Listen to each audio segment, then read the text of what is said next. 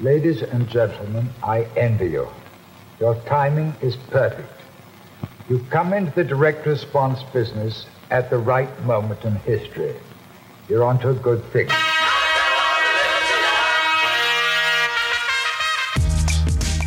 Hey, bienvenido a un nuevo episodio de Marketing para David, un podcast dedicado a los pequeños que luchan con los grandes, los Davids que se enfrentan a Goliath. Mi nombre es Javier Iranzo y a lo largo de los episodios vas a escuchar a diferentes personajes del mundo del marketing, empresarios, emprendedores, gerentes, creativos, escritores, influencers, coaches, tiktokers, youtubers, podcasters y todos los que tengan algo para aportarnos. Ese es nuestro objetivo, que puedas aprender de marketing, para que vos, David, puedas enfrentar a Goliath. El episodio de hoy es bien especial. Vamos a entrevistar a Felipe del Sol. Felipe del Sol es chileno, graduado en Ingeniería Industrial Eléctrica en la Universidad Católica de Chile, cofundador y CEO de Admetrics y Brandy Social, y es amante de la tecnología y del rock and roll. Pero hay un dato muy importante. Felipe desarrolló de la nada una empresa que hoy está en más de 16 países en Latinoamérica y España y quiero saberlo todo. Vamos a desmenuzarlo. Quédate en el episodio de hoy. Hola Felipe, ¿cómo estás? Muy bien Javier, ¿y tú cómo estás? Súper bien Felipe. Y vamos a partir con una pregunta bien relevante para los Davids, que son los que nos están escuchando. ¿Cómo hiciste para construir una empresa desde cero que hoy está en más de 16 países, en Latinoamérica más España? ¿Cómo se hace una empresa así en relativamente poco tiempo? Bueno, es como hicimos, porque no trabajo solo. Eh, así que es principalmente es harto tiempo eh, y dedicación. Em, pero para explicar un poco, nosotros partimos el año 2012, donde la publicidad en Internet estaba, no estaba partiendo, pero sí estaba como en su inicio. Y eh, yo soy socio con mi hermano, quien había desarrollado un prototipo de este producto de la empresa que tenemos hoy. Yo me agarré de eso y lo fui mejorando en base a todas las reuniones que tenía. Mi primera pega era salir a mostrar lo que teníamos, eh, darlo a conocer y agarrar todo el feedback para eh, llevarlo y, hacer las mejoras para que sea un producto que la gente necesite. Entonces yo creo que... Em, Voy a, déjame interrumpirte ahí porque me faltó contarle algo a, a David. ¿Podés contarnos qué hace Admetrics? Admetrics te permite saber dónde y cuánto están invirtiendo las marcas en publicidad digital o en internet para hacer análisis de competencia, eh, para hacer inteligencia de mercado e inteligencia competitiva. Entonces principalmente te decimos, por ejemplo, una industria que puede ser los bancos, te mostramos todas las campañas, todos los medios que aparecieron, las creatividades y estimamos cuánto están invirtiendo esas marcas en los diferentes medios. Eso hacemos eh, para 19 países, eh, Latinoamérica y España. Y tenemos otro producto que se llama... Tenía mal el dato, había dicho 16. Eh, y tenemos nuestro segundo producto que es Brandy Social, lo que hace es comparar los contenidos de redes sociales en Facebook, Instagram, YouTube y Twitter. Em, y te permite al final de manera muy simple entender qué está pasando con las diferentes marcas y sus contenidos en redes sociales. Y es bastante, bastante interesante, relevante, beneficioso tener esa información para poder tomar decisiones informadas. Y ahora voy a contar una anécdota, Felipe. Yo no, lo dije en ningún momento, pero voy a hacer el disclaimer. Nos conocemos hace un montón de años soy inversionista de Admetrics, cuando pensaba, me acordaba, digo, uy, en esa época ganábamos tanta plata que invertíamos, invertíamos en startups sin casi conocerlos, y hey, dale, parece interesante lo que hacen, toma mi dinero y me lo vas a devolver, sí, eventualmente, en algún momento. Debo decir que fue una gran inversión, estoy muy contento, así que disclaimer ahí de nuevo. mi respuesta fue no, mira, lo lo más probable es que no, no, no veas ni un peso, pero bueno, si funciona, no, ganamos todo. Y ha sido una gran inversión porque he aprendido muchísimo de ustedes como emprendedores. De hecho, fue una de mis motivaciones para emprender yo también. Pero la anécdota es la siguiente. Yo estaba en mayo en mi agencia anterior, mi agencia comillas corporativa, y un cliente, Santander, ahí había un subgerente de marketing que se llama, bueno, ya no trabaja más ahí, pero se llama Andrés Videla, y me dice, mirá, tenés que conocer a estos chicos, tienen un sistema que te permite saber cómo, cuánto y dónde invierten las marcas en internet. Y como nosotros éramos agencia, decía, conocelos. Y me acuerdo que llegaste a la agencia en Bermudas y skate, que para mí eso era como, ¿what the? ¿Cómo, ¿Cómo alguien puede llegar a una reunión en Bermudas y skate? Por alguna razón dije qué cool. Y ahí cuando contaste lo que, lo que hacías me pareció wow. Realmente me pareció wow. Así que de eso pasaron, claro, más 10 años deben haber pasado desde entonces. Y seguí por favor con la historia. Entonces empezaste a trabajar, empezaste a mostrar el prototipo que con Pato, tu hermano, habían desarrollado. Y fue mucha rayada de cancha, o sea, fue mucha llegar en skate a reuniones, de hecho, y a todos los skate en reuniones, para ir a ver a los medios, a, TVN, me, me, ponía una camisa así.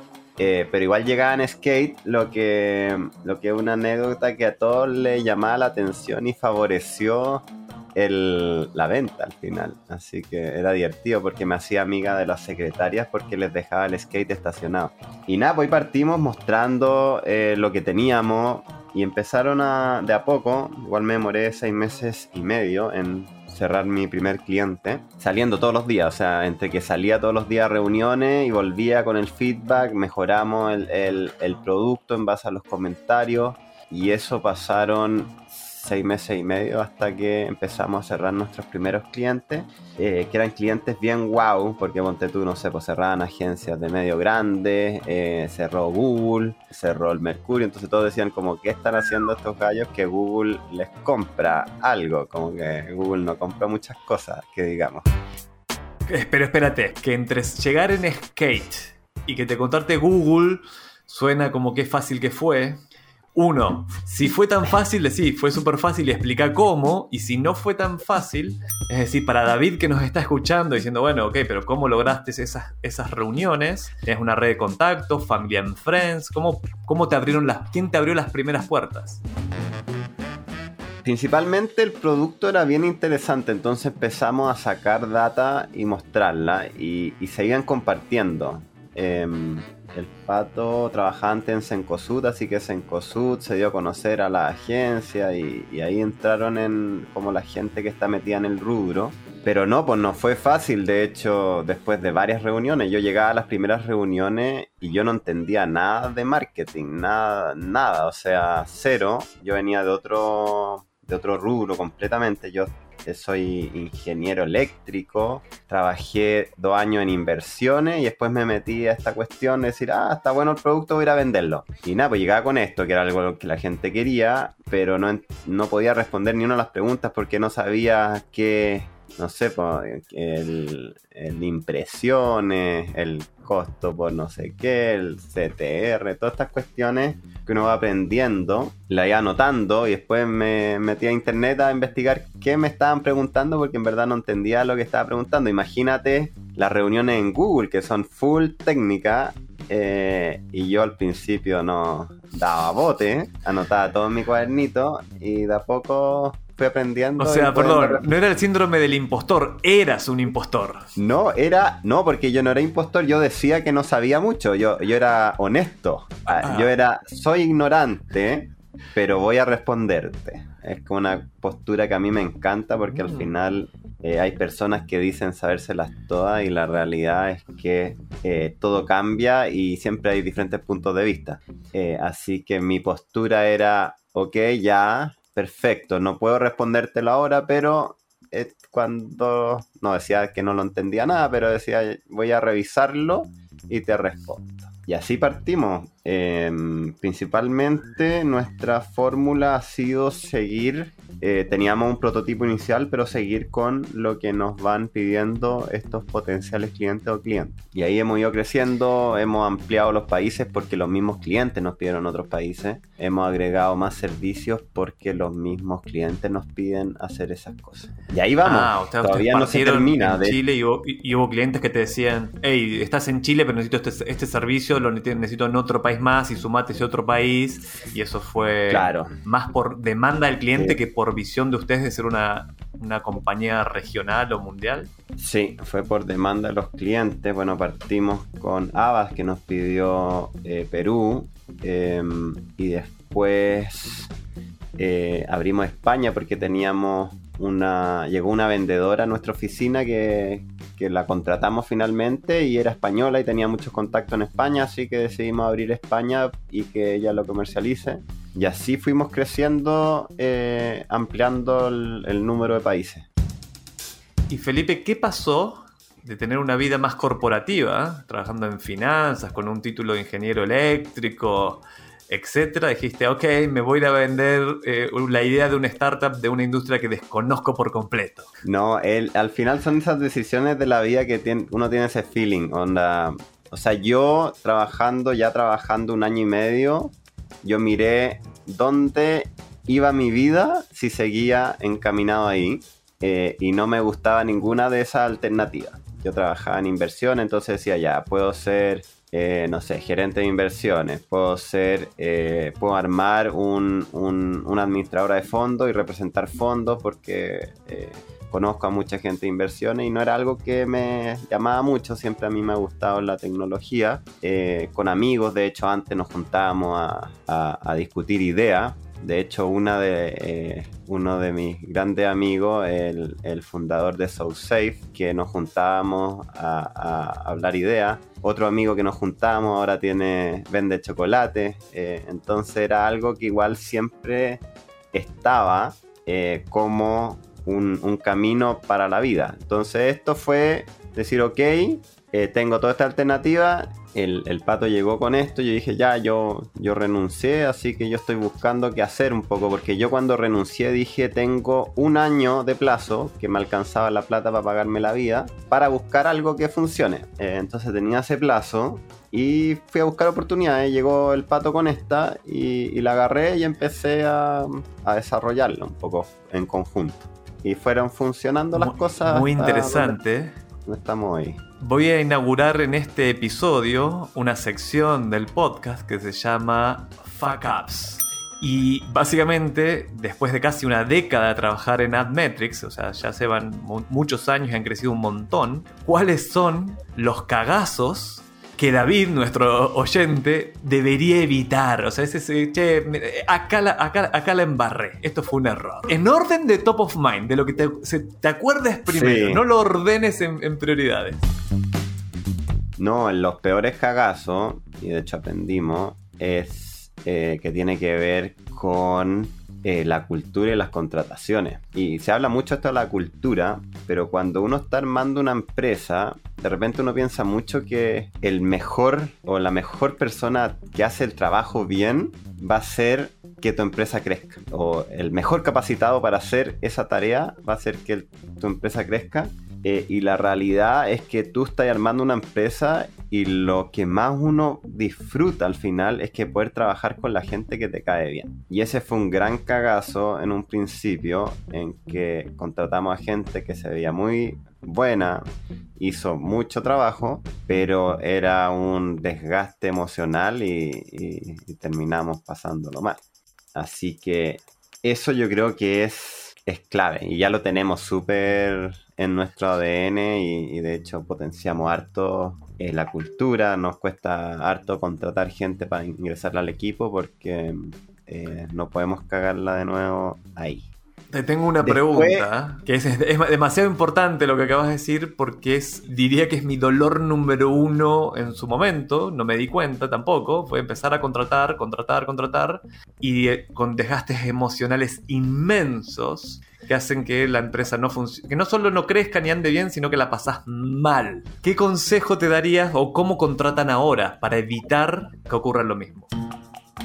Bueno, lo, eh, principalmente armamos toda esta cuestión de lo que nos importa, ¿cachai? ¿Qué es lo que nos importa a nosotros? Eh, y ahí uno detecta una cierta lo que se llama los valores de la empresa, que un poco está bien trillado, la gente lo puede eh, no tomar en cuenta, pero al final los valores un poco dice lo que te importa en tu empresa y cómo queréis que tu equipo o las personas que estén en tu equipo sean. Entonces con eso bien definido nosotros tenemos, eh, bueno, varios valores, uno de ellos es la la, humildad. Entonces, si llega alguien que se jura al hoyo, no queremos trabajar contigo. Aunque seáis el mejor del mundo, no me importa porque lo voy a pasar mal.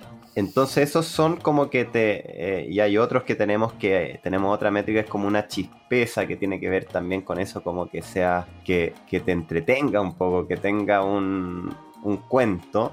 y son cosas que uno la va detectando. O sea, si tú estás entrevistando, decís ya, ¿cómo está este gallo en, eh, no sé, en humildad? ¿Cómo está este gallo en transparencia? ¿Cómo está este gallo en ciertos valores? Y ahí le vamos poniendo nota y eso va a afectar la evaluación. Y de hecho, en muchas entrevistas, como que tenemos una nota y la transparentamos, como ya a ti te fue mal en cultura. ¿Y por qué? No, porque tuviste la entrevista y, no sé, no fuiste respetuoso con esta cuestión. Y hay casos como la, idea es como dar una explicación y tener como una medida, siempre es variable, pero tratar de hacerlo lo más eh, definido posible.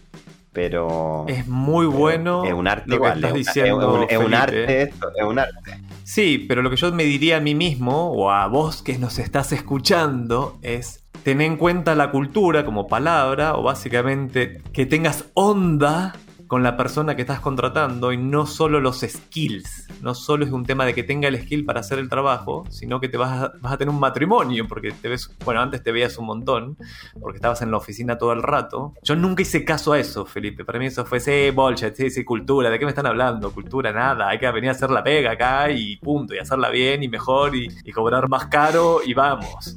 Cultura, ¿qué es eso? Pusilánimes.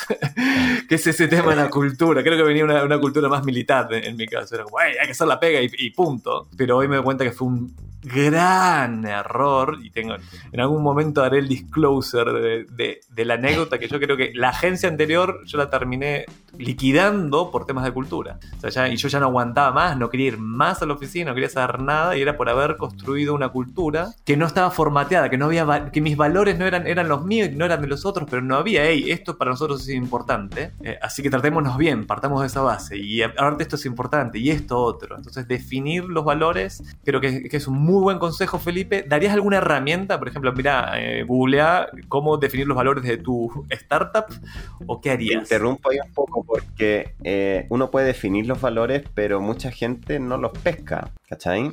Eh, entonces, por eso digo que la contratación tiene que ser con personas que uno se dé cuenta que esté de acuerdo con eso, porque si no, eh, te, juegan contra. O sea, tú los podéis tener en la pared, ¿cachai? Muy lindo y la cuestión y todos dicen, esta cuestión no, no me representa, ¿cachai? A mí como persona. Pero herramientas, eh, nosotros hacemos talleres con una coach para definir los valores de la empresa y esa creo que es como una herramienta al final. Claro, está súper de moda todo el coaching. Eh, nosotros trabajamos con la Maite que nos ayuda en estos temas.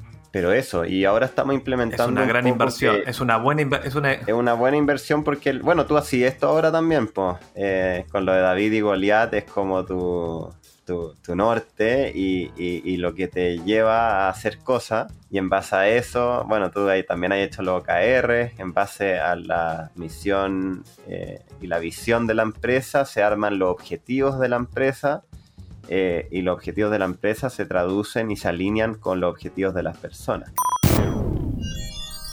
Ahí va un consejo para David, que es, dijiste OKRs, no todo el mundo sabe qué son los OKRs, los OKRs son Objectives and Key Results, o en español sería Objetivos y Resultados Claves. Libro recomendado se llama Mide lo que importa. Y ahí vas a aprender un montón. Es la técnica que empezó a usar Google desde el principio y que usaba Intel para administrar objetivos, proyectos, o sea, eh, equipos. O sea, mira, el, lo OKR más que para... Eh, es para alinear, es como para que toda la empresa esté alineada en un objetivo común y saber que tu trabajo en verdad está influyendo al resultado, al objetivo final o a la misión o la visión de la empresa. Ese es como a grandes rasgos. De hecho, tienen que siempre diferenciarlo con, lo, con las metas. Se juntan un poco, pero eh, los OKR son más un sueño, más que un, una meta que uno quiere lograr. Es como ser el más grande, no sé, el más grande del mundo, algo como bien power, así como que en verdad que es bien difícil alcanzar. O sea, es importante lo que decís para alinear. Yo cuando el primer encuentro que tuve con los OKRs ya era con una agencia de 70 personas y mi dolor era cuando había cambiado gran parte del equipo que habíamos creado esa agencia la gente no, no tenía idea, ni yo tampoco lo tenía claro. Digo, bueno, ¿cómo explico para dónde vamos? ¿Cuáles son las herramientas? ¿Cómo se administra esto? Y los OKRs entraron, me acuerdo de haber visto un artículo, creo que en la revista Business Insider, que, decía cómo los equipos de Google establecen sus objetivos para alcanzarlos y ahí presentaban la, la metodología de OKRs. Ahora, Felipe, para cerrar el módulo de, o la sección Fuck Ups, ¿Tenés algún segundo fuck up o cagazo que deberías evitar si tuvieses la máquina del tiempo?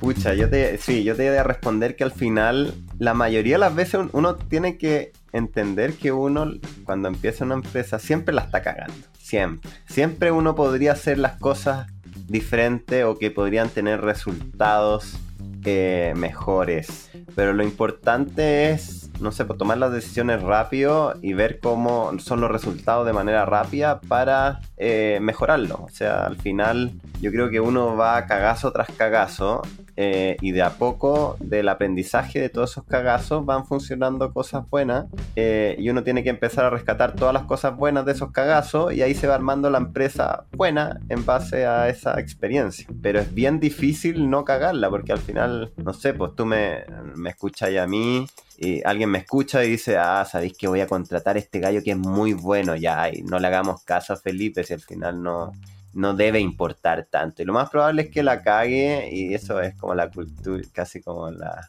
psicología humana, que eh, uno al final eh, no, no, no, la cacha hasta que la cacha, hasta que te toca un poco más, más de cerca. Eh, y uno tiende a, a, minorar y decir, ya, me dijeron esto, leí esto, eh, pero no debe ser tan terrible. Eh, pero claro, yo creo que uno va aprendiendo de, los, de, los, de las acciones o cagazos que uno va tomando. Y Felipe, volviendo a marketing para David, ¿qué herramientas de marketing o cuál fue tu plan o estrategia de marketing? Da lo mismo para pasar de nuevo de skates de reunión en reunión a 19 países millones de dólares de facturación. ¿Cómo el, ¿Cuál fue tu plan de marketing? ¿Cuál fue ¿Cuáles son los canales de adquisición de clientes más importantes para ustedes? Bueno, el primero, el más es ir a buscar los clientes, o sea, hacer una lista de los potenciales clientes y llamarlo, mandarle algunos reportes, información, mandarle información relevante para ellos, para que nos tomen en consideración y armar un llamado de venta. Ese fue como el, el siempre ha sido y sigue siendo. O sea, en frío. Frío, frío. En frío. LinkedIn. Eh, claro, email o llamado. Lo otro que hicimos harto fue participar de eventos de la industria, que un poco uno va a eventos de la industria y, va y dice, hola, tú eres no sé quién, hola, yo soy no sé qué, ah, qué buena onda. Em, y va conociendo gente, eh, también a través de las asociaciones. De hecho, una, cosa que me fue súper bien fue en Perú. Imagínate, nosotros en Perú teníamos un cliente y dije, ya, voy a, voy a vender a Perú.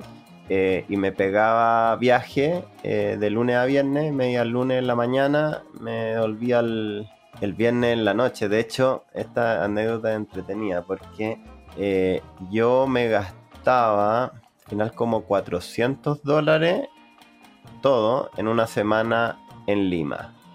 Yendo a ver, y teniendo, tenía 5 reuniones al día, tenía alrededor de 25 reuniones en una semana. Em, y eso lo construimos porque nos acercamos a una asociación que es la IAB y tenían estos happy hours, que, eran, que es como la mejor instancia para hacer networking. De hecho, si tengo un consejo para decir si quieres vender B2B a empresas grandes, anda a tomarte un trago o sale con el que toma la decisión porque no, no va a... Eh, eh, funciona súper bien. Ahora ya no se puede, ahora te vas a hacer como un emit.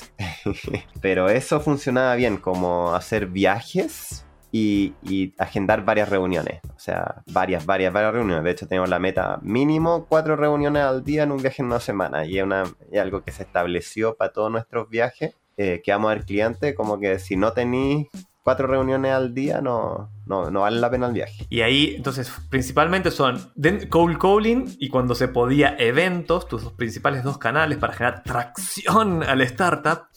Y dentro del cold calling o llamadas en frío de gente que no te conoce, ¿alguna aplicación para facilitar ese trabajo? Por ejemplo, en LinkedIn, ¿usas algo? ¿Hay algún hack ahí para David?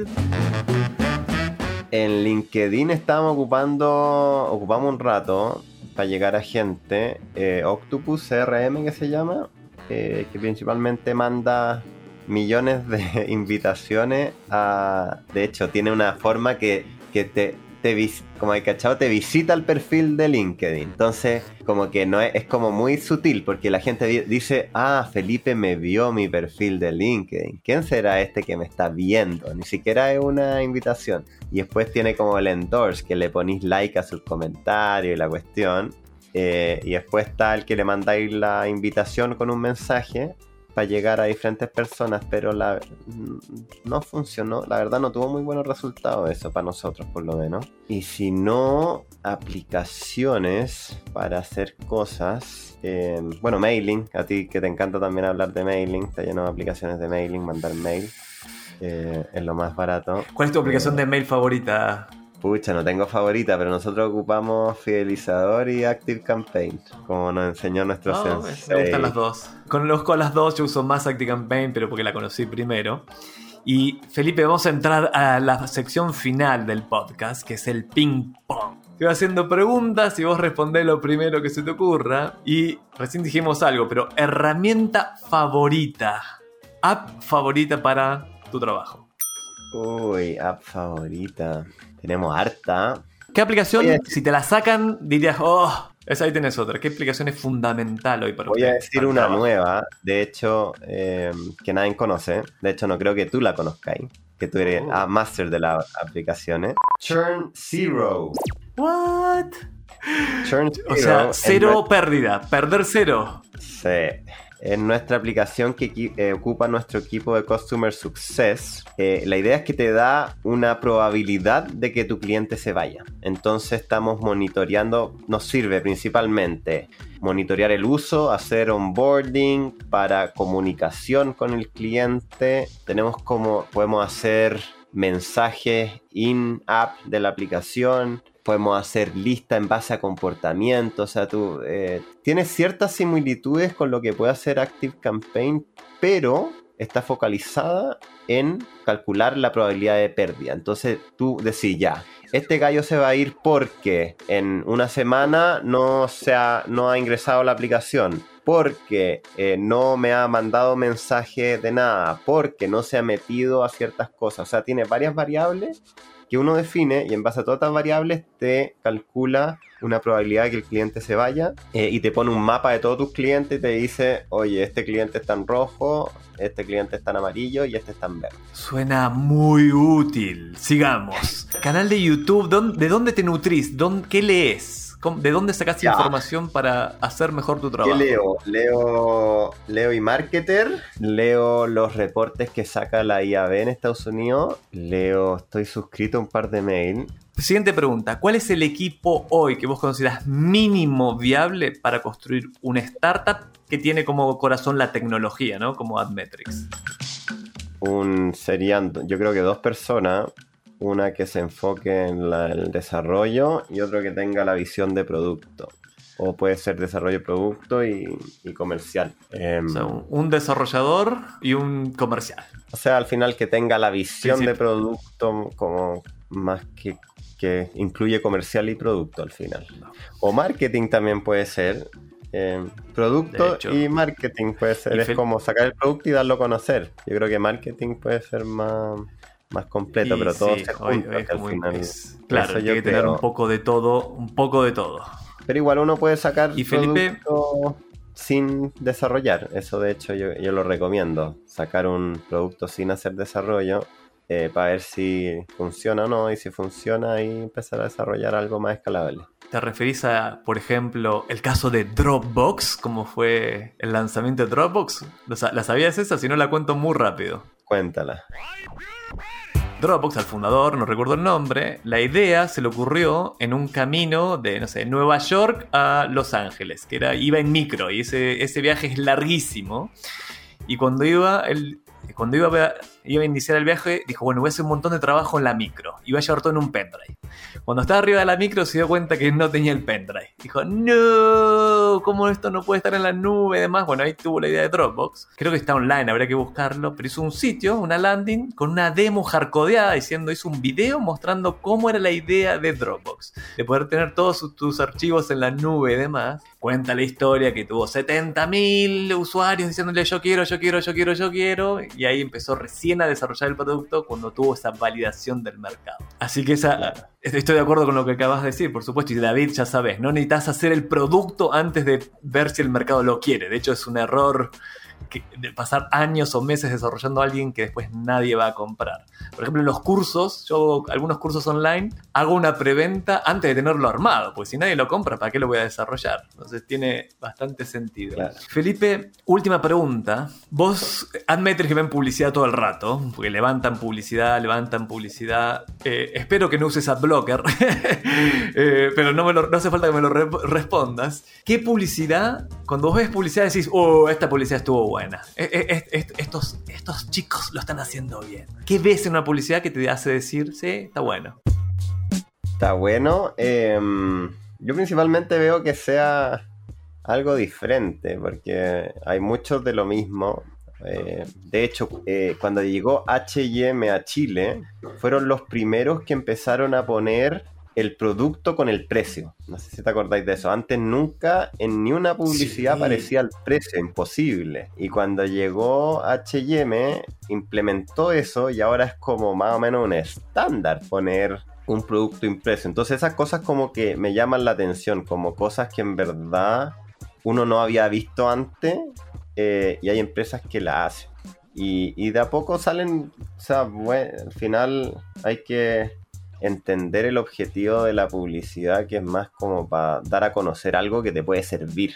Entonces, yo creo que a cada persona que le llega una publicidad de algo que te puede servir o, te, o, sentís que hace bien al mundo, es algo bueno. Y hay muchos servicios muy necesarios que están llenos de publicidad, de, de ofertas, que también las ofertas sirven, pero claro, hay mensajes también bien fuertes que son bien emotivos. Por ejemplo, el tema, yo vi una campaña que hizo Vodafone en España y después todos le copiaron el tema de de cómo las telecomunicaciones te acercan en el periodo de la pandemia. Y después todos se pusieron a hacer más o menos lo mismo, pero fueron como los primeros que lo hicieron. Después, no, sé, pues también salieron los bancos con sus campañas de aliviar los créditos, de que no iban a cobrar créditos sin, sin, sin intereses. Bueno, algunos tenían letras chicas y tenían intereses. Eh, pero la gran mayoría eran como cosas que ayudaban a la gente que al final lo necesitaban y comunicaba, estaban comunicando que estaban haciendo cosas para ayudar a las personas.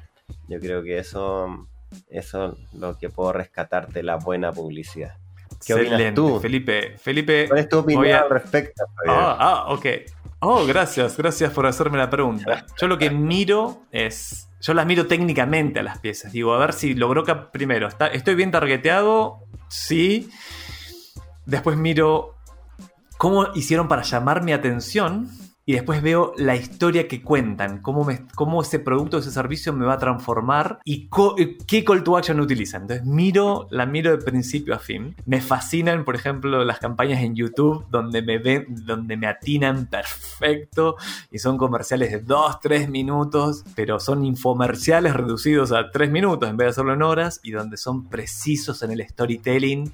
Ahí es como, Esos me encantan porque hay mucha ciencia detrás y son scripts que cuando uno aprende a escribirlos, logras mantener la audiencia que tenía una necesidad, tenía un dolor, la mantenés como, oh, ok, eso, y logras hacer el pitch y logras vender un producto que va a mejorar la vida de esa persona. Entonces es, un círculo virtuoso. Como cuál fue el último que hiciste, el, que mordía, ¿o no? El que, Ese me pareció genial porque estoy en el, en el bracket eh, etario de que me estoy empezando a ver viejo. Eso iba a rejuvenecer mi rostro y me iba hasta hacer crecer el pelo. Es un producto que hay que masticar una huevada, no jodas, es una huevada. y la oferta es perfecta, el video está perfectamente orquestado y la landing también está hecha increíble. Hay como, hey David, pro tip de una buena landing una buena landing tiene que hacer tres trabajos. Uno, que te lean. El segundo, que te crean, que es el más subestimado. Poner pruebas de lo que decís es cierto. Fotos, videos, testimoniales, reviews, etc. Y el tercero es que te compren, que sea muy clara la oferta y cómo adquirirla. Felipe, eso es todo nuestro capítulo de hoy, pero antes de decirte chau, chau, chau, y decirte mi catchphrase, que, que es no te olvides de ponerle onda, como le decían a David. Viste que David peleaba con Goliath con una onda, así que no te olvides de ponerle onda. Es la gente que te quiere contactar, que quiere saber más de vos, que quiere hacerte consultas, ¿cuál es el mejor medio para encontrarte o para ponerse en contacto? Eh, sí, mi mail es felipe Es trucos, es tricks de trucos con CKS. Es A D m e t r i c k s.com o si no, búsquenme en LinkedIn. Ahí también estoy eh, Felipe del Sol en LinkedIn. Em, y ahí feliz de estar en contacto y compartir. Muchas gracias Felipe. Esto fue Marketing para David. Mi nombre es Javier Iranzo. Quiero agradecerle especialmente a Salva y a Delphi que están produciendo este podcast, así que muchas gracias chicos. Y no se olviden, como le decían a David, ponele onda. Chau, chau, chau, chau.